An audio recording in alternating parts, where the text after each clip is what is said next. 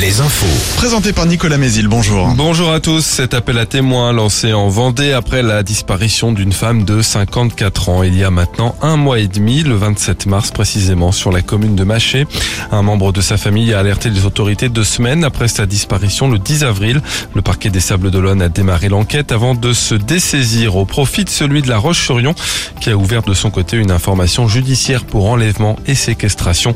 L'appel à témoins est à retrouver sur alouette.fr. Les écoles manquent cruellement de médecins et d'infirmiers. Un rapport d'information d'un député Renaissance dévoilé par le journal Le Parisien ce matin alerte sur des manquements importants en termes de médecine scolaire. Moins d'un élève de 6 ans sur 5 a passé sa visite médicale pourtant obligatoire.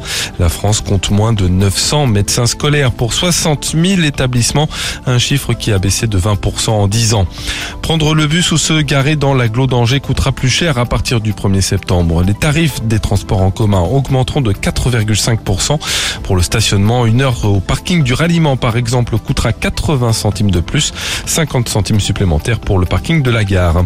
Il avait été licencié après un match truqué. Un entraîneur et joueur du club de tennis de table des Loups d'Angers conteste son licenciement pour faute lourde. La formation avait volontairement perdu un duel de Ligue des Champions en 2019 pour des raisons financières. Or, le joueur était en train de gagner son match avant d'être rappelé à l'ordre par sa direction pour perdre. Il avait été licencié quelques jours plus tard. Le club affirme que sa décision était motivée par des manquements récurrents à sa mission d'entraîneur. Le club qui avait perdu devant les prud'hommes a fait appel, appel dont le jugement sera rendu le 7 septembre. Et on passe à l'activité sportive sur les terrains cette fois. Les basketteurs choletais n'ont toujours pas décroché leur ticket pour les playoffs de l'élite.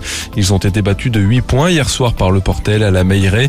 Une huitième défaite en 9 matchs de championnat sous les sifflets d'une partie du public. La Meilleray qui en revanche a honoré les espoirs choletais hier large vainqueur euh, des espoirs du Portel.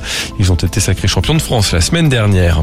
En foot, un partout hier soir entre Manchester City et le Real Madrid en demi-finale allée de la Ligue des Champions.